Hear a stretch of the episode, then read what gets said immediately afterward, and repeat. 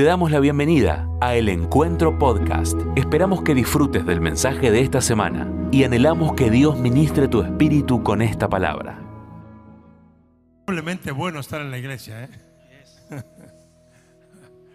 Qué calor, tremendo. Esta mañana tuvimos una mañana llena de la gloria de Dios. ¿Quién estuvo a la mañana aquí? Bendigo a todos esos hambrientos que vienen por más de Dios. Me, bendice verlos aquí otra vez.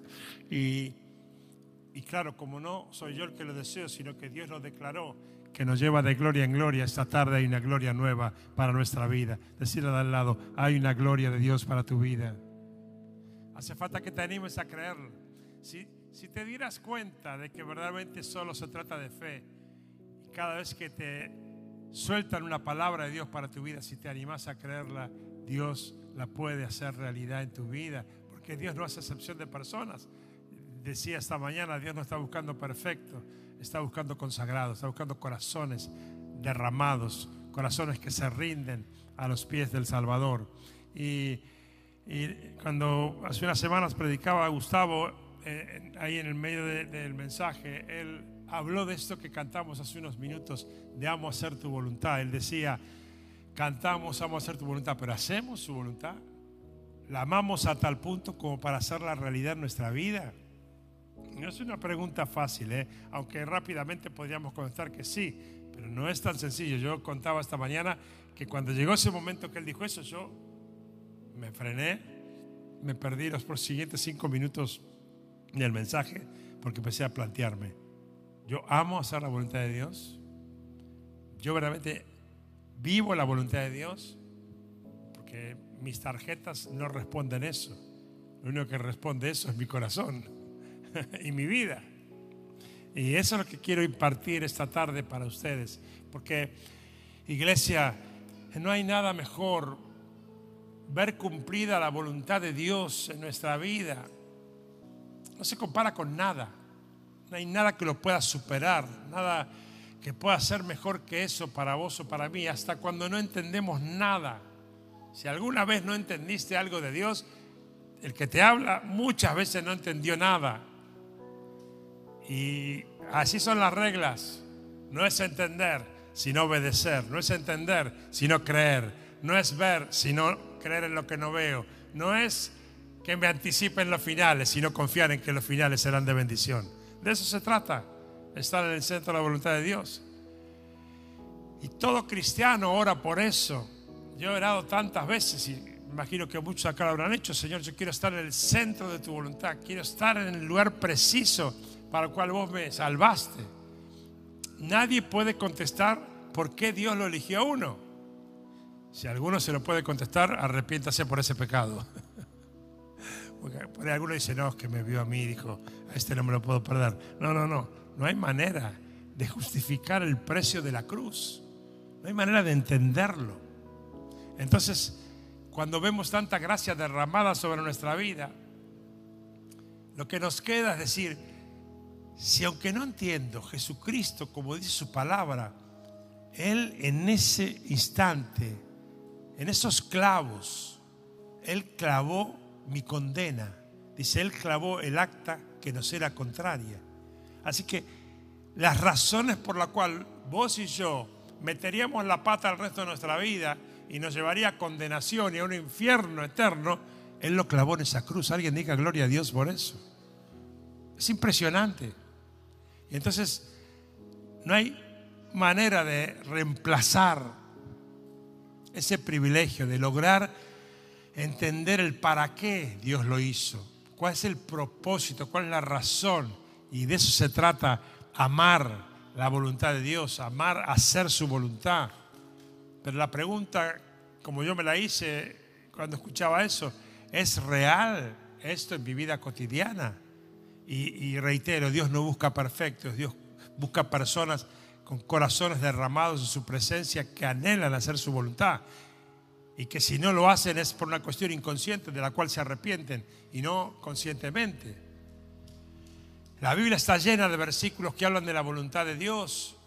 eh, en los evangelios Jesucristo lo menciona muchas veces sobre hacer la voluntad del Padre que está en los cielos, hacer su voluntad es mi razón de vida, decía Jesús. O sea, yo vine acá, me hice hombre, me banqué esta condición inmunda para mí, porque Jesucristo era 100% Dios, porque solamente quería hacer la voluntad de mi Padre que está en el cielo.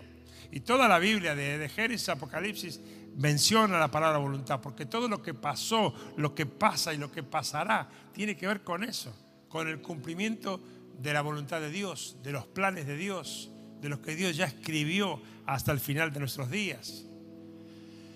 Comentaba hoy que entre tantos y tantos versículos que hablan de la voluntad de Dios hay uno que es el más fuerte para nosotros, ¿no? es el más desafiante también para nosotros, eh, y que está ahí en Mateo 7:21 y es muy conocido. Dice, no todo el que me dice Señor, Señor, entrará en el reino de los cielos, sino solo el que hace la voluntad de mi Padre que está en el cielo. Y dice, mire que dice, eh, muchos dirán, yo eché fuera los demonios en tu nombre, yo hice esto. yo voy y digo, yo era el pastor de la iglesia del encuentro, más que iglesia del encuentro. ¿y eso qué? Me va a preguntar, ¿dónde salió ese nombre? Nada de eso me serviría. Porque dice que solamente el que hace la voluntad de Dios, el que vive la vida para hacer la voluntad de Dios, equivocándose y arrepintiéndose, no como un ejercicio constante, pero sí real de arrepentimiento. Por eso para mí el arrepentimiento es la clave de una vida bendecida, porque todo lo de afuera puede simularse, pero el verdadero arrepentimiento lo ve el Rey de Reyes, el Señor de Señores, el que está esperando eso para hacer su voluntad en mi vida, ¿no? Y hay algunos principios que quiero dejarte sobre amar la voluntad de Dios, sobre cómo estar en el centro de su voluntad. Algunas cosas que hay que hacer y otras que vienen como consecuencia. La primera es entender que hacer la voluntad de Dios tiene su precio.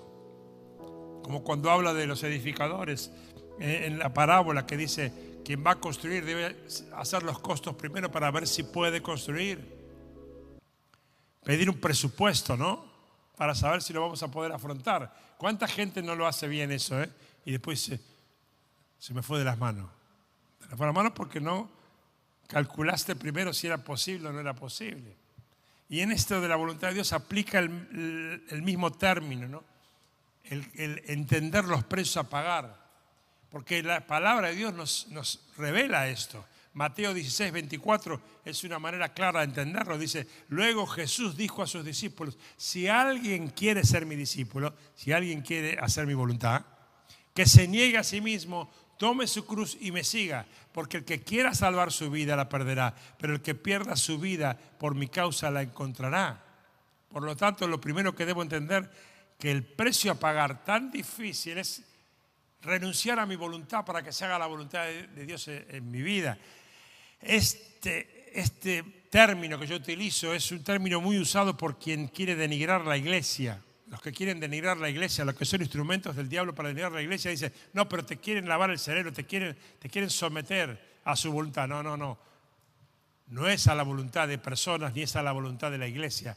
Pero sí es verdad que en el libre albedrío justamente en la libertad de mi voluntad, yo decido menguar para que Él crezca en mí. Yo decido morir para que Él nazca en mí. Yo decido, como Pablo, decir, aunque me seguís viendo físicamente igual, ya no vivo yo, sino que Cristo vive en mí. Y en ese contexto, claro que sí, que yo sujeto mi voluntad a la voluntad de Él. Yo muero a mis geniales ideas para que Él meta sus pensamientos en mis pensamientos, porque la palabra dice que sus pensamientos son más grandes que los míos. Es en esa sumisión a su voluntad, en que a mí no me interesa eh, armar caminos. Me gusta mucho Juan Manuel Serrat, pero yo no hago camino al andar. Mi camino está trazado por el Rey de Reyes. Jesucristo ya lo planeó hasta el último día de mi vida. Entonces muchas veces mi voluntad, hasta pensando en agradar a Dios, a veces no va a coincidir con el propósito, con el plan de Dios para mi vida.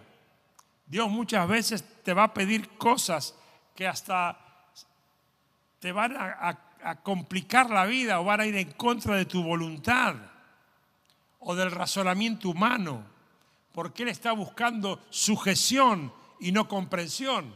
Él no está sentado, ¿vieron esa vieja canción para los que son este, mayorcitos? Dios es empleado en un mostrador, da para recibir. No, Dios no es ningún empleado de nadie.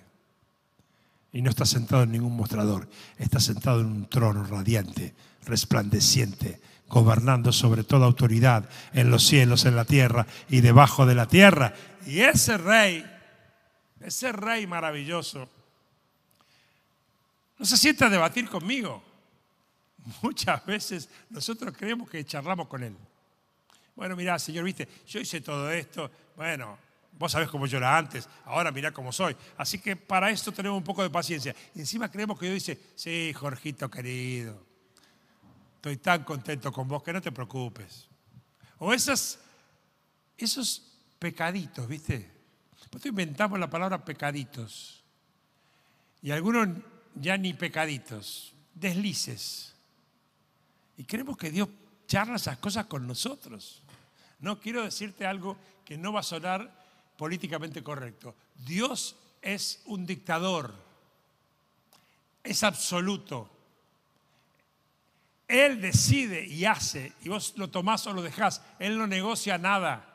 No es un dictador humano que busca lo peor, pero sí es un soberano absoluto que está sentado en el, trono, para gobernar sin negociar nada, sin debatir nada, porque lo que Él tiene para vos y para mí, nadie te lo puede dar, nadie me lo puede dar, solamente Él puede dármelo. Y encima afirma su palabra que lo que me quiere dar es bueno y que tiene pensamientos de bien y de bienestar para darme un futuro feliz. Aleluya. Gloria a Dios. Entonces tenemos que analizar los costos antes de asumir el compromiso de hacer su voluntad, para no amargarnos, para no entristecernos, para no andar como, como dice la palabra, como la onda de mar de un lado para el otro. Dios no planeó mediocridad para sus hijas y sus hijos. Dios planeó victoria, planeó grandeza, planeó sacerdocio, real sacerdocio. Eso es lo que planeo y planea para la iglesia. Entonces, Dios no, está buscando algo, algo menor. Está buscando darte una vida que no, no lograríamos alcanzar nunca jamás con nuestras propias intenciones. Ya ni sé cuánta gente habrá atendido que logró los objetivos supuestos de la vida que hacen feliz a un ser humano y te dicen, pero estoy vacío, pero no tengo nada o perdí todo en el camino. Entonces Dios tiene la capacidad de darle el sentido máximo de la plenitud de la felicidad, no de ratito, sino para siempre a nuestra vida. Entonces hay que estar dispuesto a pagar los precios para eso. Por eso hay vidas eh, cristianas que van y suben y bajan, suben y bajan, porque estoy en tu voluntad y bajo de tu voluntad. Y Dios dice, ok, tranquilo, don't worry, sé feliz. Pero si yo quiero descubrir las maravillas que un Dios incomprensible planeó para alguien como yo que no lo merecía, debo estar dispuesto a pagar todos los precios que se me vengan en el camino, porque no habrá nada mejor que el hecho de que Él haga su voluntad en mi vida. Amén. Es un amén como diciendo no me queda otra, pero sí. Sí. No me queda otra y gloria a Dios que la que me queda es la mejor de los cielos y la tierra. Lo segundo que quiero decirte, para que no sea todo, viste, si no se van a ir achicando en la silla, es que hacer la voluntad de Dios fortalece nuestra fe como nada. Hacer la voluntad de Dios fortalece nuestra fe de una manera que no se logra fácilmente bajo otros eh, pormenores o bajo otros criterios, ¿no? Yo hablé de esto la última vez que prediqué. Hablé de, la maravilla de cuando no te queda nada más que la fe. En las pruebas, por ejemplo. Y entonces, como no te queda nada más que la fe, lo que ejercitas es el músculo de la fe y salís de la prueba fortalecido en fe. Ahora bien, esto es, es parecido o igual. Cuando decidimos hacer la voluntad de Dios por sobre todas las cosas, vamos a vivir días en donde las cosas no van a andar bien. A veces las va a provocar el diablo, a veces nuestras propias macanas como seres humanos pecadores y a veces nos va a permitir Dios para probar nuestra fe. Entonces nuestra fe va a ser hackeada, va a ser puesta a prueba. Y si yo logro en el día complicado mantenerme firme haciendo la voluntad de Dios, mi fe se va a fortalecer. Yo digo que muchas veces dicen, ay, si yo tuviera la fe suya, pastor, o la fe de tal persona, tal hermano. Hoy comentaba que yo tengo para mis temas más grosos, aquellos que se me, ya, ya me desbordan, yo tengo dos o tres escuderas de la fe. Son todas mujeres, pero porque no sé, Dios las escucha, me parece de una manera especial. Esas tienen el teléfono rojo del cielo. Y no te voy a dar los nombres para que no me las saques. Y, ellas saben, ¿eh? Saben que cualquier circunstancia personal que me excede donde yo no me puedo hacer el héroe, este, sabe que enseguida le digo, por favor, ora por esto, acompáñame en esto. Y doy gloria a Dios. Y, también doy gloria a Dios porque ahora se, se me está ampliando el círculo de escuderos. Y doy gloria a Dios por eso, ¿no? Dios es bueno conmigo. Pero cuando estamos en el centro de la voluntad de Dios, hasta el más débil en la fe se fortalece porque se anima a mantenerse firme, enfocado en Dios, a pesar de que todo lo empuja a no mirar a Dios. Y entonces Dios premia eso con una fe a prueba de circunstancias. Cuando estamos en el centro de su voluntad, como escuchamos en el mensaje el domingo pasado, la oscuridad se convierte en cercanía de la luz en vez de una tragedia porque no nos quedamos detenidos en la oscuridad, sino estamos atentos, enfocados en la voluntad de Dios de que pronto va a amanecer. Es decir, que en vez de detenerme a ver lo oscuro, por fe veo la luz que está pronta a llegar para disipar esa oscuridad de mi vida. Hoy decía que la fuente de energía más potente para fortalecer mi fe es amar la voluntad de Dios y hacerla sobre toda circunstancia, sabiendo que nada malo puede venir de Dios para mí, nada malo puede venir de Dios para ti. Eh, decimos, y es verdad, y lo declaramos, Dios está al control de todo, no hay nada que pase sin que Dios lo tenga bajo su control. Y entonces, entonces repetite, nada, nada malo puede venir de Dios para mí. Decir al del lado, nada malo puede venir de Dios para ti. A veces pienso si todos son, tienen la inteligencia espiritual para entender que cuando, cuando Dani le declara eso a, a Inés o al revés, ¿saben lo que pasa a veces? Que Dios se lo toma en serio. Y a veces nosotros decimos, bueno, el pastor dijo que le diga, así que yo le dije. estuvo bueno. No, no, yo te digo que lo declares, porque Dios suele tomar las declaraciones que lo engrandecen para hacer milagros. Y anhelo que los que lo hicieron con convicción reciban milagros en el nombre de Jesús. Y los que no, prepárense para la próxima.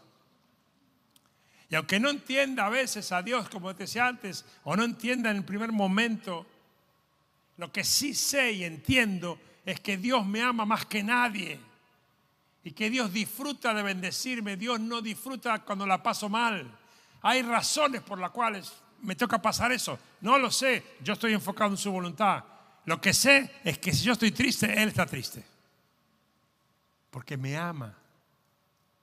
Como nadie me ha amado, me ama, ni me amará jamás. Entonces yo me paro firme en la fe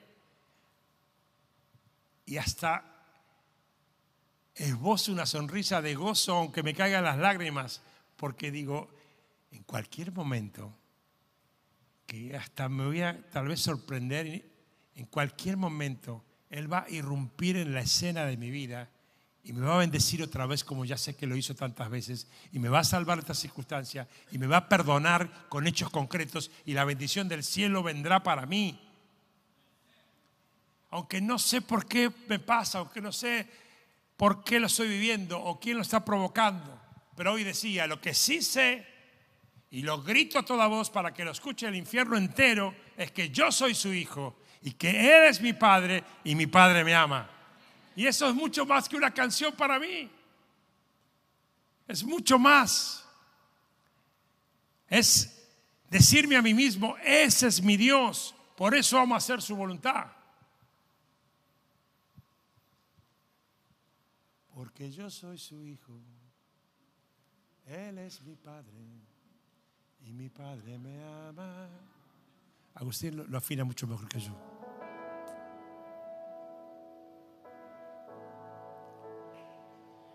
Yo solo sé que yo soy su hijo y él es mi padre y mi padre me ama. Por eso vamos a hacer su voluntad.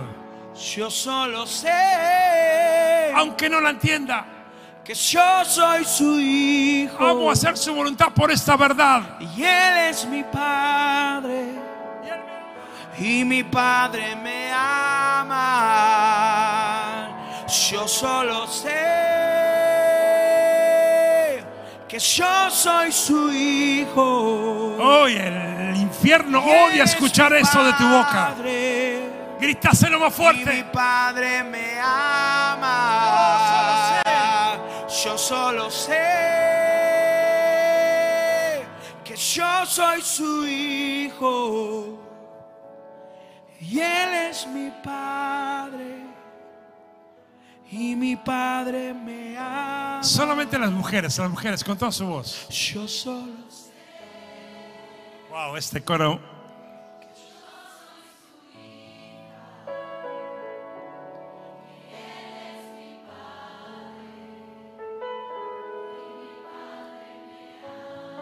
Sa- Mire, mire, yo, yo no sé por qué, por ahí soy yo que soy medio loco, ¿no? Viste ahora encima tenemos uno, iba, a decir hermano, primo, tenemos unos primos por Inglaterra que están diciendo que, a ver, ahora están discutiendo si Dios es varón, mujer o qué sé yo, ¿no? Eh, yo no me lo imagino a Dios binario, seguro, ¿no? Y la verdad que este libro no puede ser más claro al respecto. Entonces cuando yo veo al Padre,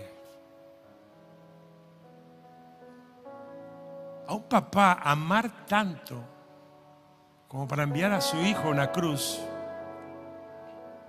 Yo no tuve hijas mujeres, por eso mis nietas me derriten. De los siete, Dios nos dio seis nenas. Es que Graciela cuando ora. Y no tuvimos hijas, así que Señor, danos nietas y Dios le dio seis. Yo, yo no sé, por ahí es una locura mía, no sé. Pero yo pienso que la dulzura de una hija cantándole al padre, no sé, me parece que suena distinto para Dios. A ver, chicas, ¿eh? yo se lo sé.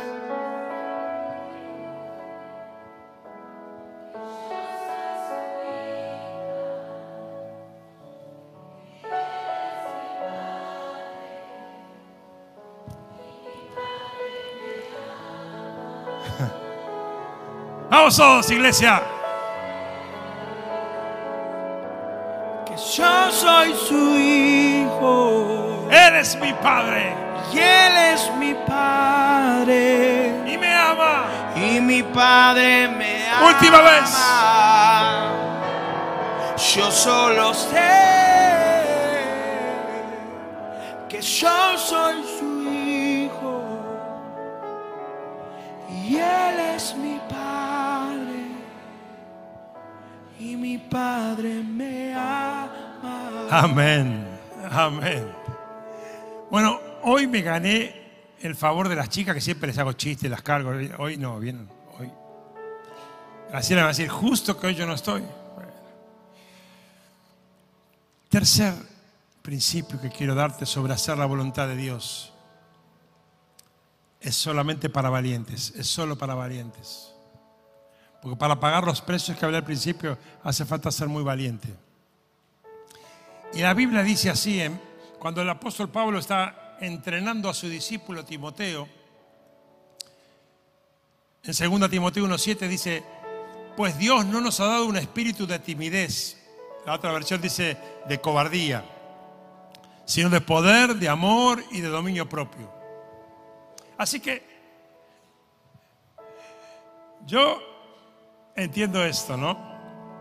Como que Dios está diciendo, mira, yo sé que vos sos un cobarde, pero mi espíritu no es un espíritu de cobardía, es un espíritu de poder y de dominio propio.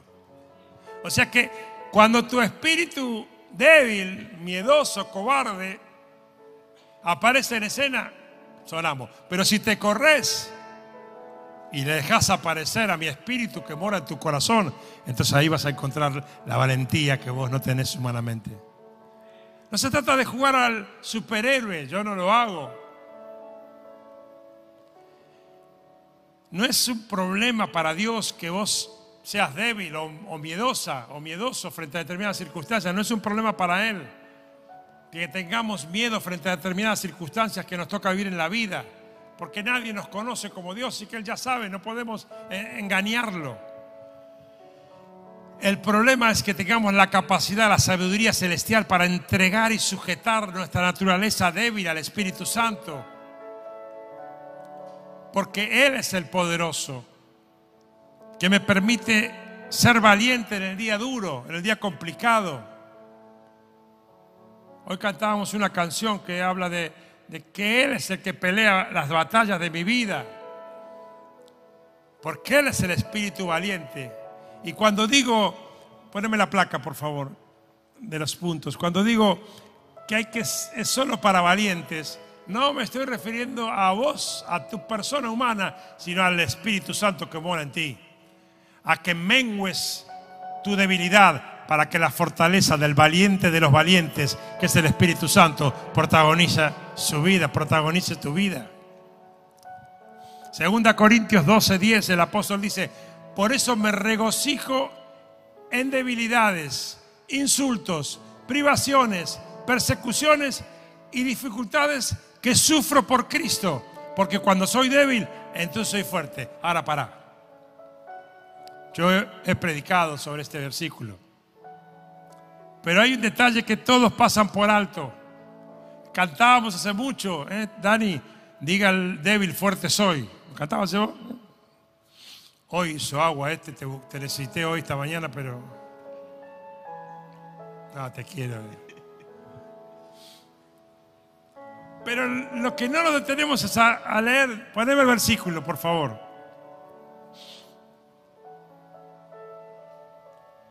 Me regocijo en todos los desastres que me pasan, que sufro. ¿Por qué?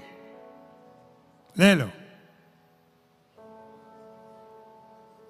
¿Qué dice? ¿Por qué? Por Cristo.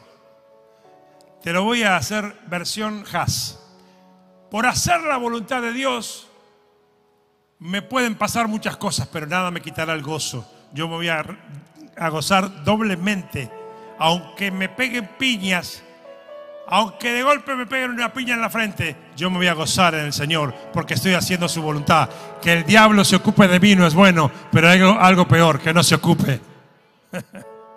Entonces, ahí sí que me gozaré mis debilidades porque estoy haciendo la voluntad de Dios. Y entonces, cuando yo estoy haciendo la voluntad de Dios, aparece Filipenses 4:13. Todo, todo, hasta lo más difícil, lo puedo en Cristo que me fortalece. Aleluya. Gloria a Dios. La valentía del Espíritu para estar en el centro de la voluntad de Dios. Y un punto más que yo titulé, porque así me lo uso para mí, entonces yo lo puse como, como me lo digo para mí cuando estoy buscando hacer la voluntad de Dios en días difíciles. Te permite escuchar la ovación del cielo. Hebreos 12.1 dice, por tanto, también nosotros que estamos rodeados de una nube tan grande de testigos, despojémonos de todo peso y del pecado que nos asedia y corramos con perseverancia la carrera que tenemos por delante. Dice, Estamos rodeados de una nube de testigos que acaban en el capítulo anterior de detallar nombre por nombre los héroes de la fe. Ahí están Abraham, Noé, está hasta la prostituta que ayudó a, a los hombres de Dios. Todos ahí. Dice, todos estos son los héroes de la fe. Y esos son testigos de tu vida y de mi vida, está diciendo Pablo. Teniendo a todos estos rodeándonos Despojémonos del pecado que nos aleja de la voluntad de Dios y corramos con paciencia la carrera que tenemos por delante. Y sigue diciendo, puesto los ojos en Jesús, el autor y consumador de la fe. Son esos seres de la fe que de alguna manera te dicen, dale, Dale. Yo, yo, ustedes saben que soy medio loco, ¿no? Pero bueno, la Biblia dice que el Evangelio es locura para los que no lo entienden, así que no me, no me, no me preocupa mucho. Y yo, más de una vez, estoy orando, así buscando la voluntad de Dios en tiempos de desconcierto, y es como que escucho la hinchada. Mucho mejor que la del mejor equipo del mundo que ya saben cuál es, ¿no? Escucho la hinchada del cielo que dice, dale, dale, dale, que todo lo podés en Cristo que te fortalece. Dale que vale la pena este nuevo precio. Dale que vale la pena este nuevo sacrificio. Dale, la prueba, dale que vale la pena esta nueva renuncia. Dale que vale la pena este nuevo perdón. Vale la pena, vale la pena. Vas a llegar. Corre el pecado que, que, te, que te molesta y que te ha hecho alejarte de su voluntad. Porque vas a llegar, lo vas a lograr. Gloria a Dios. Pero además, además, y esa tribuna que me da aliento, hay una motivación que supera todo. Hay alguien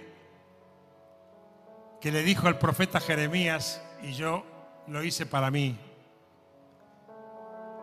no le temas a nadie, que yo estoy contigo para librarte, lo afirma el Señor. Y luego Jeremías, mira, así que yo digo, Jorge, mira, ponle tu nombre. Pelearán contra ti, pero no podrán vencerte porque yo estoy contigo para librarte, afirma el Señor. ¿Qué te quiero decir? Es Jesús que está diciendo, hey, esa es mi hija, que contra todo y contra todos está haciendo mi voluntad. Ese es mi hijo que contra todo lo que ha sido maldecido, creyó lo suficiente como para estar haciendo mi voluntad. Así que yo estaré contigo. Te van a pelear, pero no te van a ganar porque Jesús está conmigo. Aleluya. Y decía esta mañana, y quiero decirlo hoy para que quede para ustedes, que debería haber agregado en el título, recibimos la ovación del cielo y de la tierra también. La de acá también, aunque viene en tercera escala, pero, pero es tan importante. Porque cuando hacemos la voluntad de Dios, descubrimos la maravilla de ser iglesia. Cuando pasás por pruebas, por circunstancias, pero estás en el centro de la voluntad, Dios se encarga de hacerte saber que sos iglesia. Y ahí te aparece un mensajito de alguien que te bendice, o una llamada, un audio, o te aparece esa hermana o ese hermano o ese pastor en el sanatorio o en el velorio, o te aparece esa comida o esa caja de alimentos te aparece esa siembra inesperada que a veces ni sabes de quién es. Y yo creo que eso también es la ovación de la tierra. Que Dios usa la iglesia para decirte, estás en el centro de su voluntad. Vale la pena lo que estás haciendo. Vale la pena los precios que pagas. A los que tienen responsabilidades en la iglesia, Vale la pena los adoquines que a veces nos toca llevar en los hombros, porque nada, absolutamente nada, dejará de tener su recompensa. Esa es la palabra profetizada para nosotros. Quiero ir al final para que podamos tener un tiempo de administración. Hechos 16. Quiero mostrarles otro costado de hacer la voluntad de Dios dejarles una enseñanza más. Atravesaron la región de Frigia y Galacia, ya que el Espíritu Santo les había impedido que predicaran la palabra en la provincia de Asia. Cuando llegaron cerca de Misia, intentaron pasar a Bitinia, pero el Espíritu de Jesús no se lo permitió. Entonces, pasando de largo por Misia, bajaron a Troas.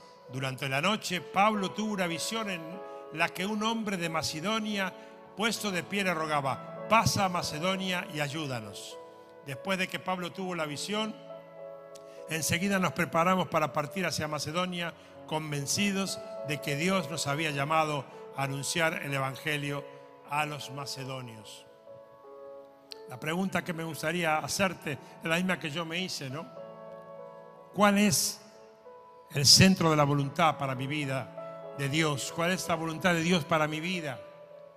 y si estoy dispuesto a amar su voluntad, aunque no la entienda. Y no es tan fácil de responder, o mejor dicho, es más fácil de responder que de llevar a la práctica. Sobre todo porque muchas veces este, se nos mezcla todo y se nos confunden los objetivos personales con los objetivos de Dios. Mi voluntad, hasta para las cosas buenas, con la voluntad de Dios. Yo he hecho muchas cosas buenas y que después me di cuenta que no eran lo que Dios quería que hiciera y tuve que deshacerlas y hacer otras. ¿Hasta dónde me quiere llevar Dios en su propósito? El para qué me salvó, cuál es mi asignación. Muchas veces lo que hacemos para Dios no es lo mismo que lo que Él quiere que hagamos. Como cuando Jesús le habla a Nicodemo, ¿no? Pobre Nicodemo le estallaría la cabeza porque le dice, Nicodemo, el viento sopla de donde quiere. Juan 3.8. Y oye su sonido. Mas ni sabes de dónde viene ni a dónde va. Así es todo aquel que es nacido del Espíritu. ¿Se acuerda cuando Nicodemo le dice, ¿cómo toca nacer de nuevo? Yo que soy viejo ya. No, no te hablo de la carne, no te hablo del ser humano, te hablo del Espíritu. Entonces en este pasaje que, que leí de Pablo, la pregunta es, ¿cuál era la voluntad de Dios, el centro de la voluntad de Dios para Pablo? ¿A dónde quería llevarlo? ¿Qué quería hacer Dios? Perdón, ¿qué quería hacer Pablo para Dios? ¿Y qué quería hacer Dios a través de Pablo, no? Y dos cosas que, que yo me marqué de ese pasaje.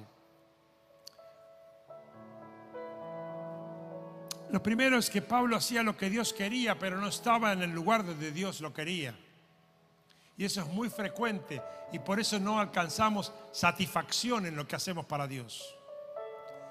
El anhelo de Pablo era predicar la palabra de Dios a cualquier lugar donde él iba, lo hacía. Era un fenómeno como evangelista. Y yo entiendo que cualquier lugar es bueno para predicar la palabra de Dios. Cualquier lugar es bueno para servir a Dios. Pero como Dios es un Dios soberano y absoluto, como te dije antes, Él quiere elegir dónde, cómo y cuándo. y cuando elegimos, nosotros, aunque sea con buena voluntad, a veces no estamos haciendo la voluntad de Dios. Es verdad que cualquier lugar es bueno para servir, pero sin embargo hay un lugar en el que Dios quiere usarte hay un lugar donde Dios planeó que vos tenés que actuar. Y ese es el mayor desafío a descubrir. No lo que me gusta, sino lo que Dios planeó para mí. Porque en ese lugar, en ese momento y de esa forma voy a descubrir la plenitud del gozo del servicio como nunca lo podría descubrir de otra manera. Cuando Pablo se convierte a Dios ahí, en ese camino solo, y él se da cuenta que había perseguido a quien lo estaba ahora en vez de condenando, salvando. Ahí se produce lo que yo digo, una conversión con una consagración automática. A veces alguien se convierte y con el tiempo se consagra. Pero Pablo, en el momento, porque le dice, ¿qué querés que haga? ¿Qué quieres que yo haga? Le dice en Hechos 9:6. Le está preguntando, decime cuál es tu voluntad. Porque después de esta misericordia no tengo nada más para hacer en la vida que hacerte voluntad. Y vaya que lo hizo. Se bancó todas con tal de hacer su voluntad. Fue un encuentro de conversión y consagración al mismo tiempo. Y el único motivo del corazón de Pablo era estar en el centro de la voluntad de Dios, agradarlo a Dios. Y pagó precios que ningún otro ser humano pagó para alcanzar ese objetivo. Y este momento que les leí no era la excepción. Sin embargo, la Biblia dice que le fue prohibido por el Espíritu Santo hablar la palabra en Asia. Parece extraño, ¿no? Yo estoy seguro que Dios quería la conversión de la gente de Asia, pero en el tiempo de Dios. Y, y no era ese el lugar donde Dios había planeado que Pablo desarrolle su ministerio en ese momento. Dios lo quería usar en otro lugar.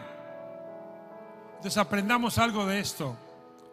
tenemos que hacer la voluntad de Dios en el lugar donde Él quiere que lo hagamos y de donde nos parece que es más agradable para nosotros. A veces, mi experiencia personal, los lugares que yo nunca hubiera elegido para servir a Dios fueron los que hoy digo, qué riqueza que yo recibí por haber hecho eso. Recuerdo que no me gustaba. A veces digo, eh, pido perdón porque digo, yo digo, mi pastor se equivocó. Pero hoy digo, gracias. Qué gozo me da haber estado haciendo eso para vos. Porque era lo que vos planeaste para mi vida. Entonces tengo que preguntarme, ¿estoy en el lugar que Dios quiere? Que yo le sirva. Y ya estoy sirviendo a Dios en el lugar que Él me asignó. Tengo una convicción en mi corazón, aunque nadie lo vea, aunque no sea un lugar muy espectacular y visible aunque no sea lo que todos elijan, yo estoy seguro que Él está conmigo y que su voluntad nunca falla. Así que algún premio tendrá preparado para mí. Y la segunda cosa que veo en este pasaje es que Pablo hizo cambios o quiso hacer cambios, pero conforme a su voluntad. Él entendió, suban chicos por favor, él entendió que no era Asia el lugar asignado Dice que rápidamente, eh, cuando vio que no era ese lugar, fue para Vitinia. Dijo, bueno, no sé, este, yo decía hoy, ahora ha agarrado un mapa y dicho, bueno, ¿qué tenemos cerca? Tenemos Vitinia, bueno, vamos a Vitinia. No es Asia, será Vitinia. Y dice que otra vez dice la, la Biblia, pero el Espíritu no se lo permitió. ¿En qué estaba fallando Pablo? ¿Qué no entendía él? Dios mismo estaba metiendo palos en la rueda. Y yo creo que hay algunas cosas que tal vez nos ayuden a entender por qué pasaba eso. Y lo primero es que no es suficiente reconocer que debemos cambiar, que está bueno. Lo que debemos hacer es reconocer que no somos nosotros los que decidimos qué cambios hacer y cuándo hacerlos, sino que debe ser el gobierno del Espíritu Santo en mí el que me va a revelar su voluntad y las necesidades de cambio. Muchas veces no serán fáciles de entender o de razonar. Siempre entender la voluntad de Dios va a ser más difícil que cuando nosotros decidimos cambiar algo. Pero la diferencia es que los cambios donde interviene Dios nunca fallan, son todos exitosos. Y otra cosa que veo es que hay que permitir que Dios nos cambie conforme a sus planes, sino a nuestros deseos o a nuestros planes, aunque sean planes para agradarlo a Él. Y eso a veces este, nos produce inseguridad porque lo que ya conocemos nos da más seguridad. Seguir haciendo lo que hemos hecho y nos, nos fue bien nos da seguridad. Pero Dios no es un Dios de seguridad, Dios es un Dios de gloria en gloria. Dios no es un Dios de maná viejo, me refiero, sino de maná nuevo cada día. Dios no es un Dios de vino nuevo en odres viejos, sino en odres nuevos. Dios es un Dios dinámico. No te quedes con la seguridad de lo que fue exitoso o dio buen resultado, como escuchamos el único pasado, porque tal vez la nube se corrió y vos te quedaste en la gloria vieja y perdés el plan de Dios para tu vida. Mis cambios mis cambios personales bien intencionados, tal vez, solo pueden a lo sumo producir mejoras en mi vida, pero los cambios de Dios son los que transforman radicalmente, son los que me transforman. De hoy recordaba, decía, por eso dice el chiste Agustín, un viejo himno que decía, solo el poder de Dios puede cambiar mi ser. Decía, Él me ha cambiado a mí, lo puedo hacer contigo también. Nadie que es transformado por Dios volverá a ser la misma persona. Nunca volverá a ser igual. Para los que anotan, las personas cambian hábitos, Dios cambia vidas. Y esa es la gran diferencia. Dejemos a Dios dirigir nuestros cambios. Si Dios dirige nuestros cambios, Él va a estar pendiente de que nos vaya bien, porque lo decidió Él e hicimos su voluntad. Y los cambios dirigidos o gobernados por Él nos van a llevar al centro de su voluntad, nos van a acercar al modelo que Él planeó para nosotros. Termino diciendo esto. Tal vez esta noche sea una noche para correr nuestra voluntad, correrla a un costado y dejarlo a Dios hacer su voluntad plena en nuestra vida.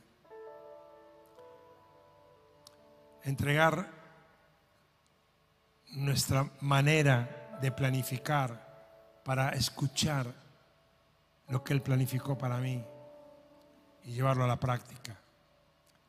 Preguntarle al Espíritu Santo qué quiere que haga y dónde quiere que lo haga. Pedirle al Espíritu Santo revelación para despojarme del pecado o de las trabas o de las cuestiones de mi carácter o de decisiones que tomé y Dios no las bendijo nunca. Y aunque queremos creer que sí, que bueno, que pero, no las bendijo nunca porque Él nunca las decidió.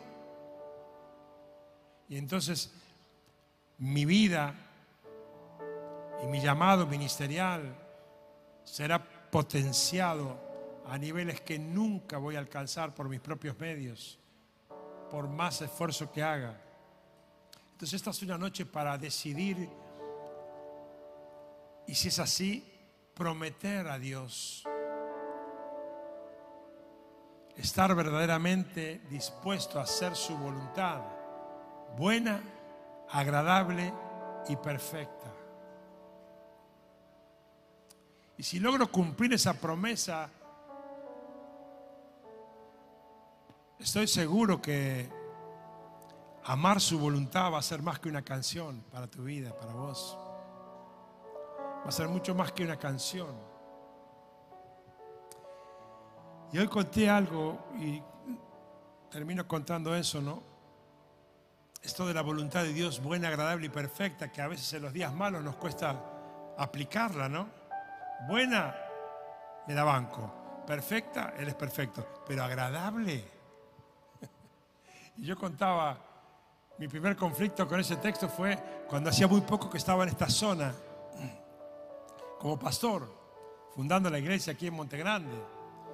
Y claro, como yo venía con el respaldo de una iglesia importante, entonces este, hubo un velorio de esos que nadie quiere hablar, muy complicado.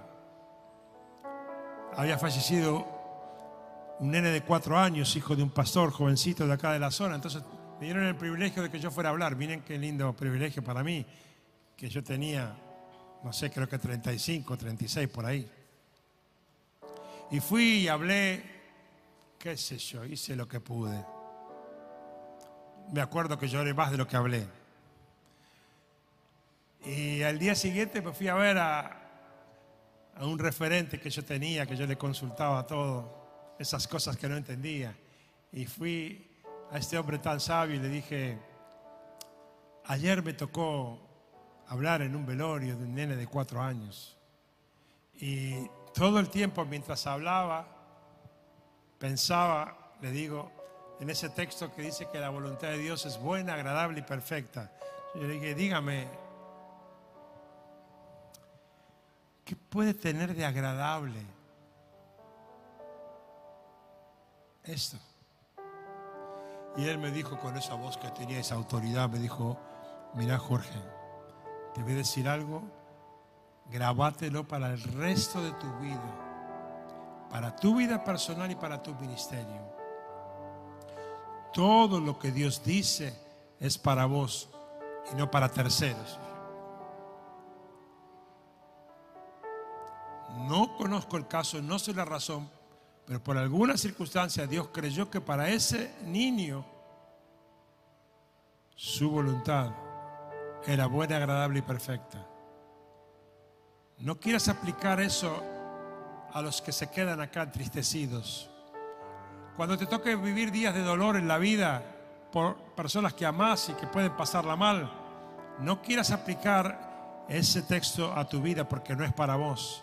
Es para vos solamente cuando vos estés en dificultades. Yo me quedé con eso, ¿no? Y cuando me tocó despedir gente que amaba, siempre me traía eso a la mente, ¿no? No entendía, pero no se trata de que Dios haga cosas para que yo la pase bien. Se trata de que Dios haga su voluntad en la vida de cada ser humano, lo entendamos o no lo entendamos, porque Él amaba a esa criatura mucho más que sus papás. No tengo ninguna duda de eso. Y por algo decidió así. Y por alguna razón decide cada cosa, porque Él te ama y me ama más que nada, más que nadie en este mundo. Porque lo que Él hizo, no lo hizo nadie más. Y entonces, entendiendo esa verdad declarada, es que yo decidí hace muchos años amar su voluntad. Y entonces se produce algo que no es del ser humano, que mío no es absolutamente, y me encanta que sea tan visible para mí que no es mío, que puedo estar en valle de sombra de muerte y sentir gozo en mi corazón, porque sé que nada malo puede venir de Dios para mí. Que Dios haga su voluntad en mi vida siempre será mejor que cualquier otra propuesta. Siempre, siempre. Lo que mis ojos puedan ver mejor, lo que mi mente pueda pensar mejor, nunca será mejor que la voluntad de Dios, buena, agradable y perfecta para mí. Por eso amo hacer su voluntad. Y yo anhelo con todo mi corazón y orado por eso esta semana, para que te sea revelada esta verdad que lo que yo no, no, sé cómo decirte, te lo diga el Espíritu Santo. Que lo que yo no supe explicarte, te lo explique el Espíritu Santo. Pero que puedas esta noche animarte a dar un paso de fe. Correr los obstáculos, pecado o no pecado, carácter o lo que sea, decisiones mal tomadas o lo que sea. Correrlas, fijar los ojos en Jesús y decir, yo te prometo que a partir de este día yo voy a hacer tu voluntad, aunque me duela, aunque me cueste, aunque tenga que pagar precios, porque vas a fortalecer mi fe, porque vas a estar conmigo en cada momento, porque, Señor, quiero la ovación del cielo para cada decisión que tome. Por eso decido hacer tu voluntad desde hoy para siempre. Cerra tus ojos y haz esta oración.